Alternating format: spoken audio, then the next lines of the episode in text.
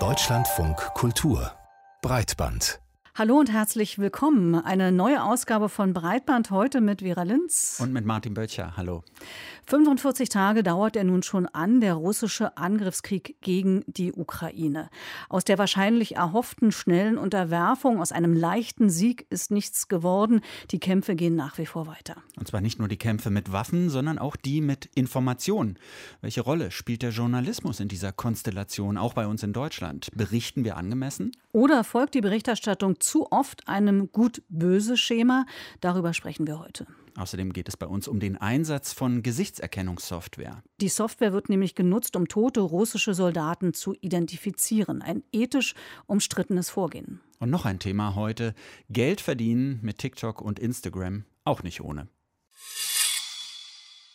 Unser großes Thema heute, der Krieg in der Ukraine, genauer gesagt die Berichterstattung über den Krieg. Die kann man nämlich durchaus kritisch sehen. Klar, auf den ersten Blick ist die Sache eindeutig. Das große Russland unter seinem diktatorisch agierenden Präsidenten Putin hat die kleinere und demokratisch organisierte Ukraine überfallen. Anders gesagt, hier die Guten, dort die Bösen. Aber spiegelt so ein Schwarz-Weiß-Schema wirklich immer die Realität wider? Und ist es nicht so, dass diese Wortwahl, also diese Bezeichnung Putins eine Verhandlungslösung noch ein bisschen unwahrscheinlicher macht, als es ohnehin schon ist. Sogenannte konfliktsensible Berichterstattung oder sogenannter Friedensjournalismus, die halten von solch einseitiger Berichterstattung nichts.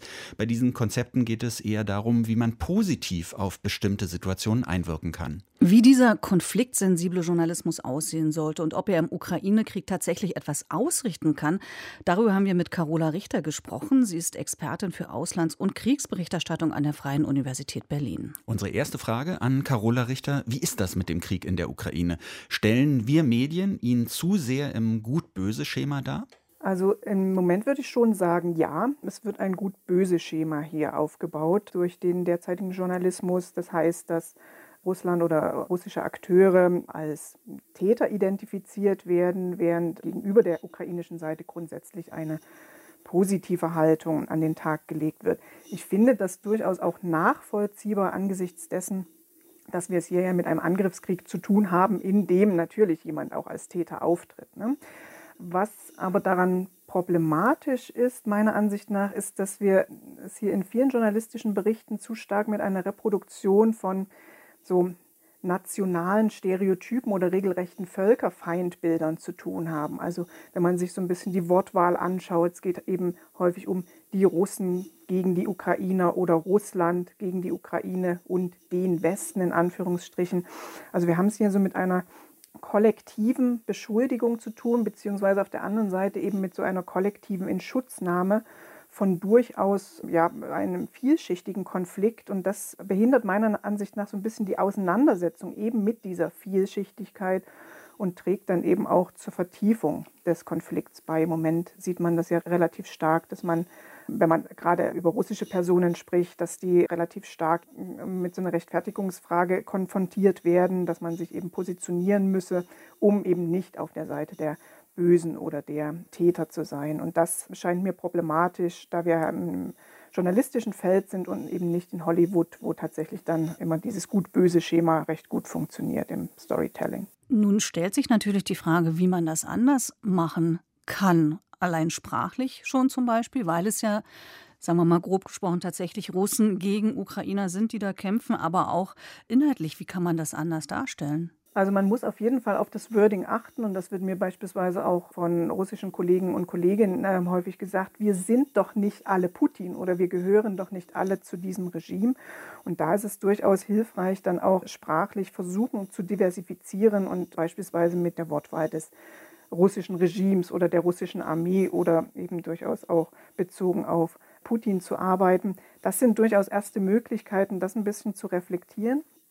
Aber wir haben natürlich auch so einen äh, Versuch von Konzepten wie dem Friedensjournalismus oder einem konfliktsensitiven Journalismus, die eben nochmal andere Überlegungen mit einbringen. Beispielsweise dieses Konzept des Friedensjournalismus, das der norwegische Forscher Johann Galtung vor etlichen Jahrzehnten schon versucht hat aufzubringen.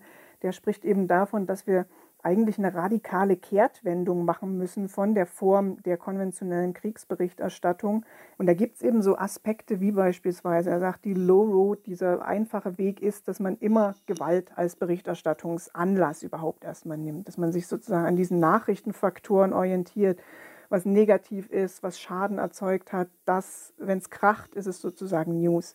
Und er sagt eben, nein, wir müssen hier eine andere Art von Journalismus generell anwenden. Wir müssen die Konfliktdimensionen erweitern. Wir müssen tiefer liegend auf die Ursachen eingehen und diese herausarbeiten und eben dann tatsächlich da vielleicht auch die Formate, die wir haben, in gewisser Weise ändern und eben nicht nur versuchen jetzt die neuesten News in 30 Sekunden rüberzubringen und mit den krassen Bildern, sondern tatsächlich viel stärker dann eben auch auf Hintergründe einzugehen und ähm, da versuchen herauszuarbeiten, was eigentlich dem allem noch zugrunde liegt. Aber ich stelle mir das im Augenblick extrem schwierig vor. Also wir haben da diesen Angriffskrieg von Russland auf die Ukraine und natürlich beschäftigt uns alles das, was da passiert, auch vielleicht aus so einer journalistischen Perspektive, weil wir diesen Angriff so für so, so ungerechtfertigt, für so unfair halten. Da kommt man doch jetzt erstmal in dieser aktuellen Situation aber doch nicht raus, oder?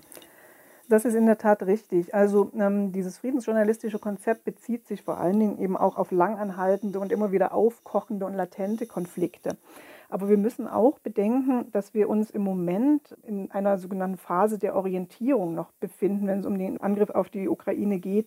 Was bedeutet, im Moment haben wir wirklich sehr viel Platz für Expertenmeinungen, für Hintergrundinformationen, für Dokumentation und dergleichen. Das wird nachgefragt und es wird eben auch angeboten. Aber das Problem ist, die Muster, die sich jetzt in dieser Phase sozusagen einschleifen, diese eingefahrenen Muster äh, tendieren dann dazu in den nächsten Phasen, wenn der Konflikt eben länger andauert, dass die dann immer wieder abgerufen werden und dann halt in einfachen Stereotypen und in einfachen Klischees abgerufen werden. Und das sehen wir beispielsweise auch an vielen anderen Konflikten und Kriegen, die in den letzten Jahren und immer noch andauern. Also man muss sich nur an Afghanistan im letzten August erinnern, die Einnahme von Kabul durch die Taliban. Das hat einen Monat lang stattgefunden in den Medien und dann ist es wieder rausgegangen. Und dann kommen jetzt sozusagen immer nur noch bestimmte Dinge, die abgerufen werden. Und das ist halt etwas, was dann immer wieder diese Klischees und diese Fokus auf, wenn es kracht, dann ist es News, äh, ist es Nachrichtenwert und diesen Fokus auf Gewalt, dass das immer wieder herausgearbeitet wird. Und dem muss man jetzt an dieser Stelle eigentlich vorbeugen. Sagt Carola Richter, Expertin für Kriegsberichterstattung. Frage ist nur, wie kann dieses Vorbeugen denn konkret aussehen? Welche Stimmen müssen die Medien zu Wort kommen lassen, wenn sie weniger über Kämpfe und mehr über Hintergründe berichten wollen? Darüber sprechen wir gleich mit ihr. Und wir sprechen weiter über den sogenannten konfliktsensiblen Journalismus und seine Möglichkeiten bei der Berichterstattung im und über den Ukraine-Krieg. Gerade haben wir gehört, dass die Expertin für Kriegsberichterstattung Carola Richter empfiehlt, sich in der Berichterstattung weniger auf die eigentlichen Kriegshandlungen zu konzentrieren und mehr mit den Hintergründen zu beschäftigen. Und wir wollten äh, dann von ihr wissen, ob das nicht eigentlich schon umgesetzt wird, zumindest teilweise. Denn Bilder von Zivilistinnen beispielsweise sehen wir in diesem Krieg ja schon sehr viele. Das scheint also in diesem Krieg anders zu sein als bei vorherigen Konflikten. Absolut. Also das ist definitiv ein Punkt, der immer wieder angesprochen wurde, der die Zivilbevölkerung mit einzubeziehen, sozusagen denjenigen, die sonst keine Stimme haben, eine Stimme mittels Journalismus zu geben und wegzugehen von einem gewissen Elitenfokus, der ja häufig herrscht, dass man sozusagen Politiker und die Militärführung mit einbezieht. Das findet aktuell tatsächlich sehr stark statt. Das liegt sicherlich auch daran, dass in der Ukraine der Zugang zur Zivilbevölkerung wenig reglementiert ist und eben auch journalistisch dann sehr stark wahrgenommen wird. Trotzdem müssen wir uns vielleicht ein bisschen fragen, auf der ukrainischen Seite ist das tatsächlich sehr gut möglich, diese Zivilgesellschaft zu erreichen.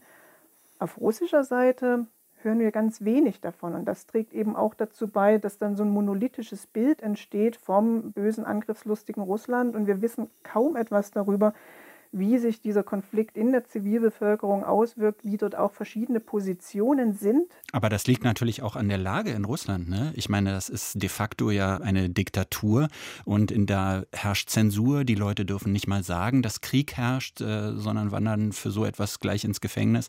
Wie sollen wir da ja neutrale Berichterstattung praktisch aus diesem Land liefern können als Journalisten?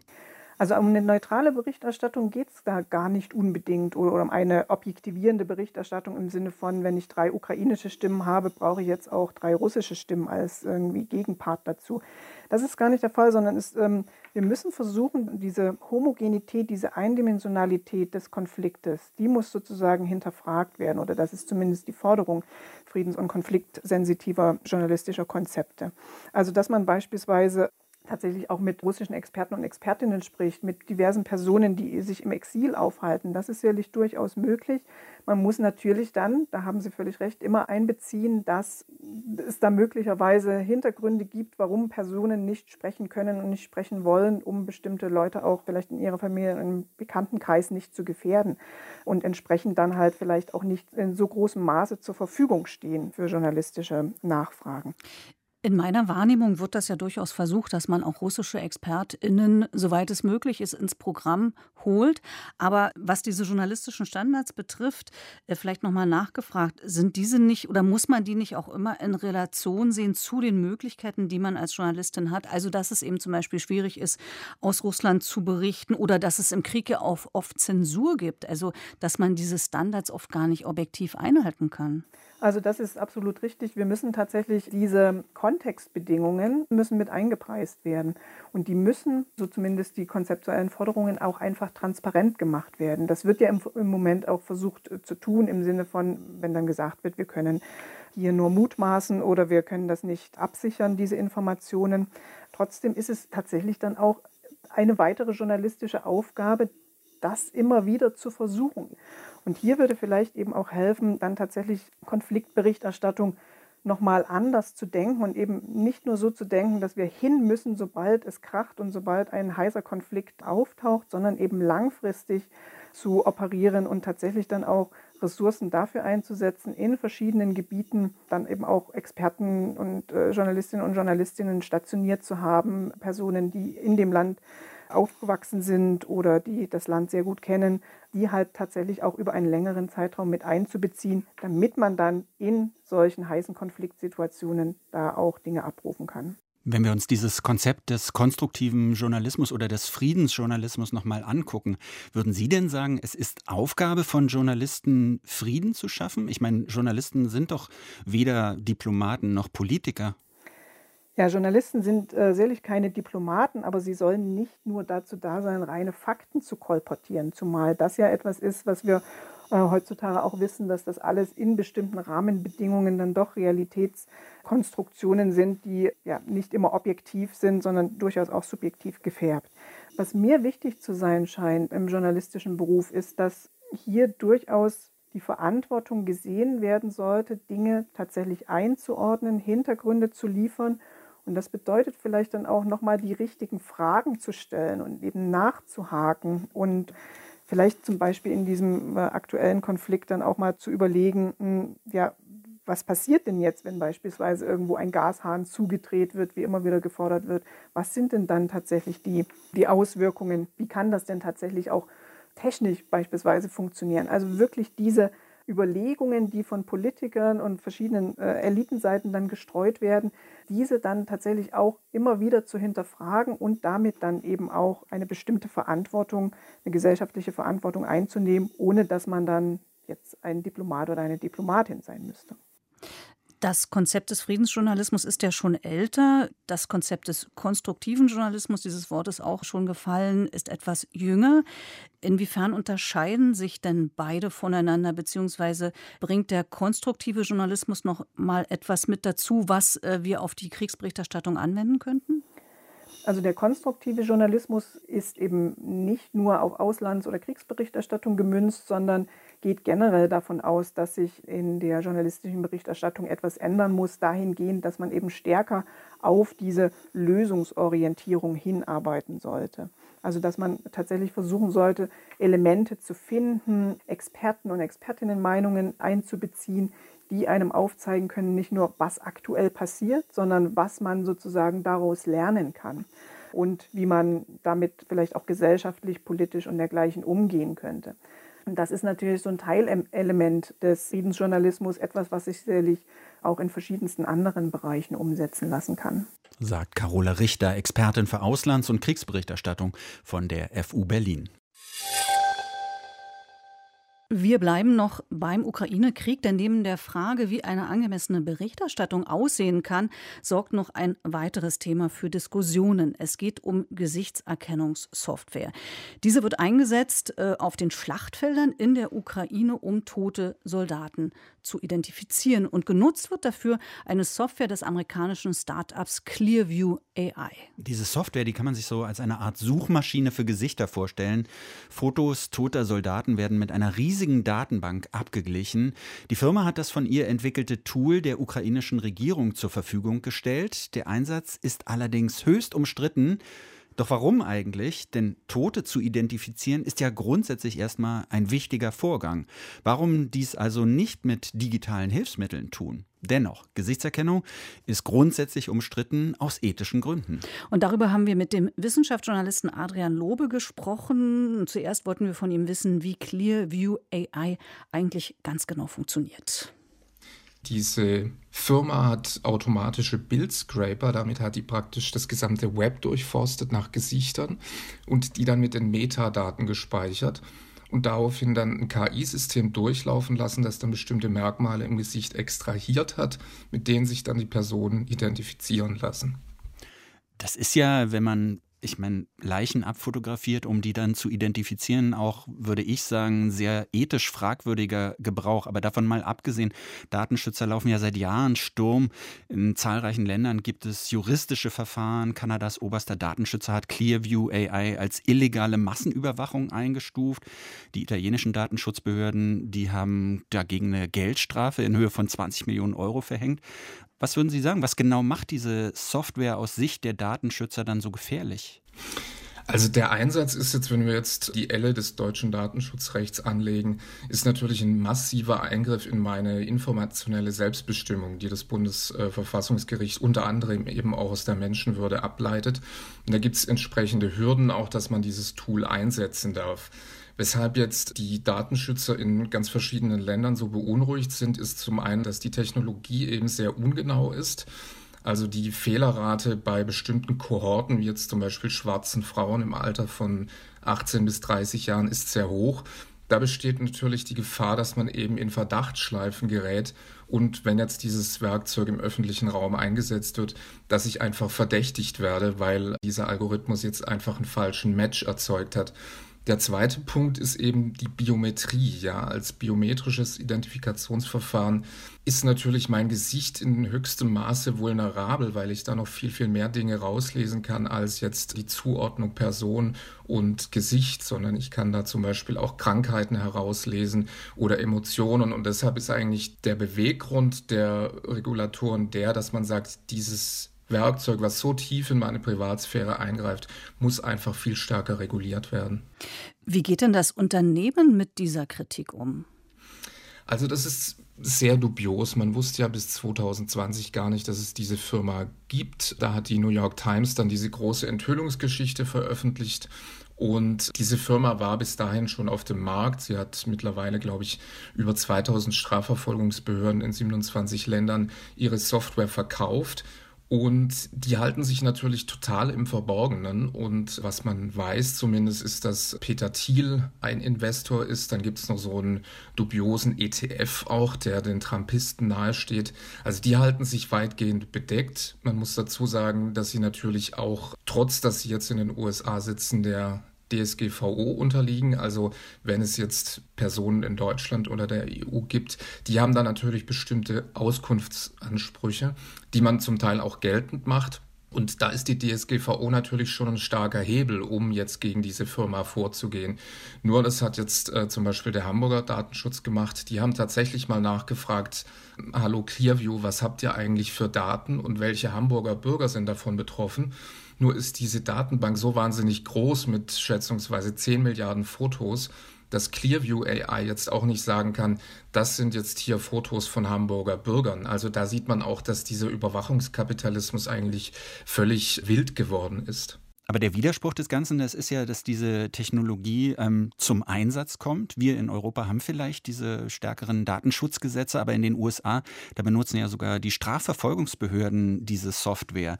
Es gibt also eine Nachfrage, die Technik wird weiterentwickelt, es gibt Investoren, haben Sie gerade gesagt. Wie sollen wir denn mit diesem Widerspruch dann umgehen? In der Tat gibt es eine riesige Nachfrage nach diesen Datenbanken und KI-Werkzeugen.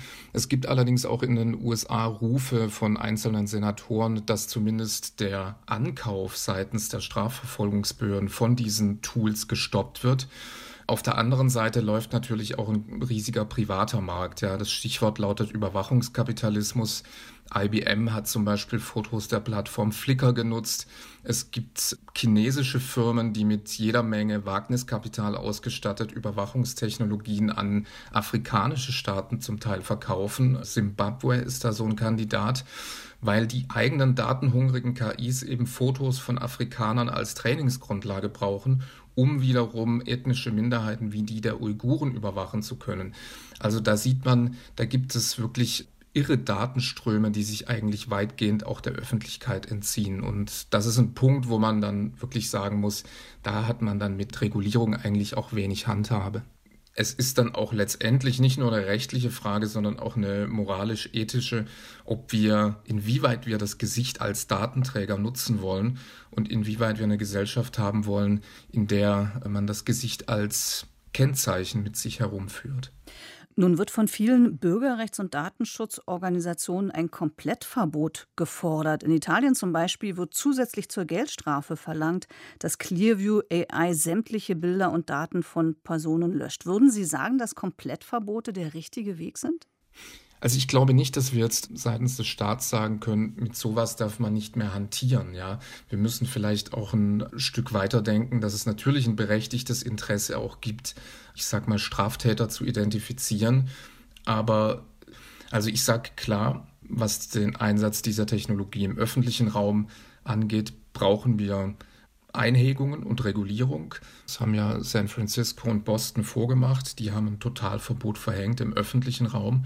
Und ich würde dafür auch plädieren, weil ich es nicht für gut heiße, dass man hier eine anlasslose Massenüberwachung im öffentlichen Raum installiert. Und da gibt es ja auch schon gewichtige Stimmen. Das EU-Parlament möchte das nicht. Und im Koalitionsvertrag hat man sich auch noch recht vage ähm, darauf verständigt, dass man eben diese biometrische Erkennung im öffentlichen Raum zumindest äh, europarechtlich ausschließen möchte. Was jetzt aber im Privaten passiert, ich kann niemandem verbieten, dass er sein iPhone mit Face ID entsperrt, wenn er das gut findet. Da finde ich, muss man an jeden Einzelnen appellieren, wie weit er oder wie freizügig er mit seinen biometrischen Daten umgehen will. Und ich glaube, dass es ist ja immer so, dass die Technikentwicklung bzw. die Regulierung der Technikentwicklung hinterherhinkt. Wir haben ja seit Beginn des Internets, so Anfang der 90er eigentlich ja auch dieses Entstehen erst gehabt von Fotoplattformen, von sozialen Netzwerken, die dann so um die Jahrtausendwende aufkamen wo riesige Mengen an Fotos, an Porträts eingestellt wurden. Und wenn jetzt beispielsweise StudiVZ oder SchülerVZ abgeschaltet werden, müsste man eigentlich auch genau hinschauen, was eigentlich mit diesen, ich nenne es jetzt mal Karteileichen passiert und mit diesen Fotodatenbanken, wer also darauf Zugriff hat. Also hier auch eine stärkere Regulierung von sogenannten Datenbrokern, die eben das Scharnier bilden zwischen diesen privaten Firmen, die KI herstellen und eben den Strafverfolgungsbehörden, die das am Ende aufkaufen. Der Journalist Adrian Lobe zum Einsatz von Gesichtserkennungssoftware und dazu, wie wichtig es ist, diese zu regulieren. Anlass für unser Gespräch war, dass das ukrainische Militär diese einsetzt, um tote russische Soldaten zu identifizieren. Genau, und ich wollte dich noch mal fragen, du hattest es ja eingangs vor dem Interview schon erwähnt, ähm, die Frage, stellt sich ja schon, was ist eigentlich so schlimm daran, solche Gesichtserkennungssoftware zur Identifizierung zu nutzen, ähm, weil es ja wichtig ist, eben äh, zu erkennen, wer liegt dort und weil es auch Transparenz in so ein Kriegsgeschehen finden kann. Ich fand, ähm, fand hm? es auch, als ich es zuerst gehört habe und auch mitbekommen habe, dass es darüber so Erregung gibt, äh, habe ich mich so ertappt bei dem Gedanken, ich finde es nicht so schlimm, sondern mir kam es so vor, okay, die ukrainische ja, Seite nutzt halt alle möglichen Möglichkeiten, um gegen dieses große Russland so vorzugehen und vielleicht dann ja auch so, so ethische Fragen auch mal so, so ein bisschen auf der Seite zu lassen. Ähm, ich meine, da passieren so viele Ungerechtigkeiten und viele Verstöße auch gegen Menschenrechte in diesem Krieg. Ich weiß nicht, mir kam das dann nicht so schlimm vor, ehrlich und gesagt. Mir ging es nämlich auch spontan ganz genauso, dass ich dachte, okay, warum nicht alle Mittel äh, nutzen, die einem zur Verfügung stehen, mhm. um sozusagen Transparenz in Dinge zu bekommen. Aber dann haben wir jetzt gelernt, dass es wahrscheinlich gar keinen Sinn so richtig macht, weil es viel zu unsicher ist, viel zu ungenau. Und dann kommt ja noch dazu, klar, tote Soldaten. Ich meine, die Gesichter sind wahrscheinlich zum Teil entstellt, biometrische Merkmale gibt es da vielleicht gar nicht mehr so richtig. Wie, wie genau kann dann sowas sein und was, was bringt es dann? Ne? Ich, ich bin da auch so ein bisschen ratlos. Denn wenn du die falschen Informationen dann durch die Welt äh, streust, ist es äh, vielleicht noch schlimmer, als ähm, gar keine Informationen zu haben. Ähm, und JournalistInnen machen das ja auch, ist jetzt nicht bei toten Soldaten, aber auch um Menschen zu identifizieren hm. ähm, äh, für ihre Recherchen glaube ich, auch ein schwieriges Unterfangen. Ja, aber ich würde es so ein bisschen sehen, ehrlich gesagt, wie die Polizei so umgeht mit, mit Fingerabdrücken oder DNS.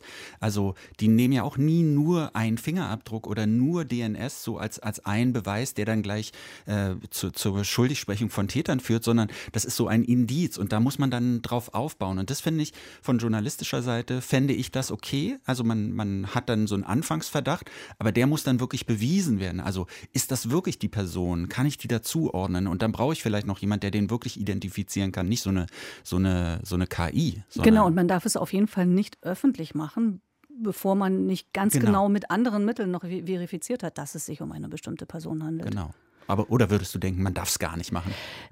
Ich würde fast so radikal hm. sein. Äh, fraglich ist, ähm, ob es äh, durchsetzbar ist. Insofern finde ich, sollte man tatsächlich, was Adrian Lobe ja auch gesagt hat, es so regulieren, dass man es eben zum Beispiel nicht nutzen kann oder nicht als alleiniges Mittel nutzen kann. Auf jeden Fall. Jetzt reden wir über Geld und die Frage, wie kann man in sozialen Netzwerken Geld verdienen. Die sogenannte Creator Economy, die boomt nämlich. Das heißt, immer mehr Kreative werden zu Unternehmern im Netz. Sie lassen sich von UnterstützerInnen finanzieren, aber auch von den Tech-Unternehmen. Doch wie genau funktioniert das? Wie ist es möglich, in diesen Nischen finanziell zu überleben? Hagen Taschüren hat sich angeschaut, wie man sein Geld auf YouTube, TikTok und Co. verdienen kann und dabei festgestellt, dass es hier große Unterschiede gibt. Es gibt verschiedenste Möglichkeiten, im Netz Geld zu verdienen. CreatorInnen können Merchandise verkaufen oder sich über Plattformen wie Patreon und Steady monatliche Spenden von ihrem Publikum einholen. Eine Art modernes Mäzenentum in Kleinstbeträgen. Ein weiterer wichtiger Faktor sind die Sponsorenspots, also Werbeplätze direkt in den Videos. Diese werden meist von den CreatorInnen selbst moderiert.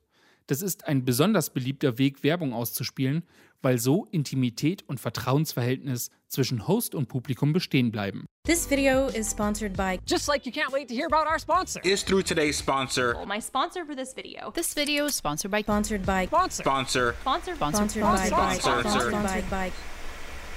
Kooperationspartnern ist das oft ein Aufpreis zum klassischen Werbespot wert. Und dann gibt es noch das Stück vom Kuchen, das von den Videoplattformen kommt. Hier herrscht eine Symbiose. Firmen wie YouTube, Instagram und TikTok stellen die technische Plattform und die Kapazität bereit und sie generieren ein weltweites Publikum. Gerade bei Videoformaten ist das wegen der hohen Datenmengen mit großen Kosten für die Betreiber verbunden. Gleichzeitig werden die Plattformen ohne die Inhalte ihrer Community nichts. Niemand geht YouTube gucken, sondern Leute wollen Rezo oder Bibis Beauty Palace sehen. Und weil gute Inhalte Geld kosten, ist es auch im Interesse der Plattform, dass ihre CreatorInnen gut finanziert sind. YouTube löst das, indem die Einnahmen aus Werbeeinblendungen vor oder während der Videos geteilt werden. Die Google-Tochter selbst behält 45 Prozent, der Rest wird ausgezahlt. Insgesamt geht es dabei um Milliardensummen. In 2020. 2020 hat YouTube ca. 20 Milliarden Dollar verdient. Eine Menge Geld. Sogar mehr als die gesamte Musikindustrie. Und 10 Milliarden davon ging an die CreatorInnen. Das ist Hank Green, einer der ersten professionellen YouTuber der Welt und mittlerweile auch ein Star auf TikTok. I'm Hank Green. I've been making internet content since 2007, largely with my brother John Green. We have a channel together called Vlog Brothers on YouTube that's been going that whole time. Im Januar schlug ein Video von ihm Wellen, in dem es ums Geld geht. Denn nicht alle Unternehmen setzen auf Beteiligung an Werbeeinnahmen. What TikTok did TikTok hat einen großen Pool Geld bereitgestellt, der zwischen allen auf der Plattform aufgeteilt wird. Wenn 100% der Views an Charlie D'Amelio gingen, bekäme sie 1000 Dollar. Wenn sie und Addison Ray jeweils 50% der Views hätten, bekäme jede 500 Dollar. TikTok stellt mit dem sogenannten Creator Fund also eine bestimmte Summe zur Verfügung, aus der dann alle bezahlt werden. Umso mehr Leute auf die Party kommen, umso kleiner wird für jeden das Stück vom Kuchen. Eine ganz einfache Rechnung.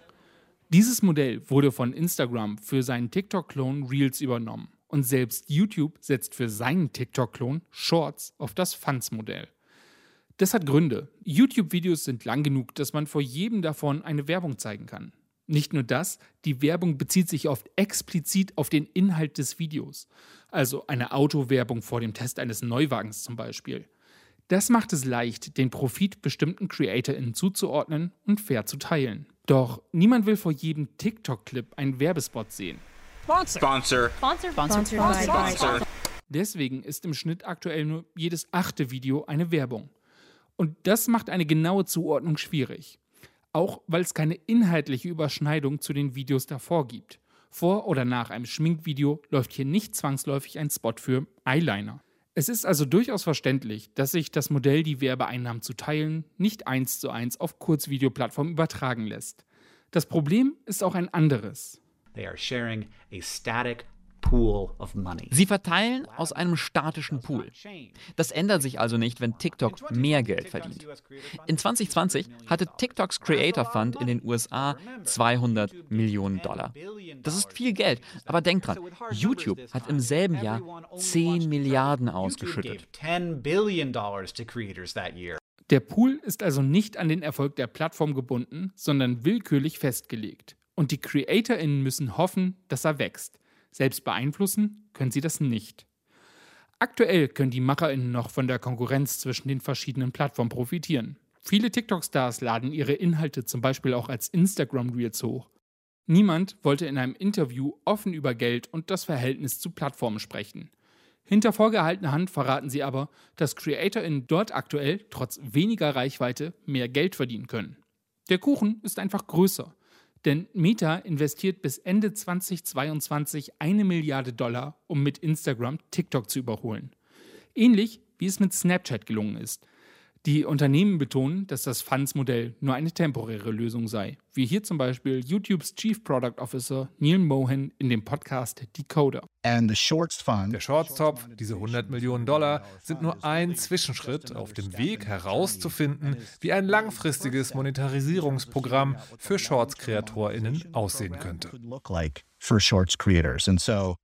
Doch pragmatisch gesehen muss man sich die Frage stellen, warum sollten sie?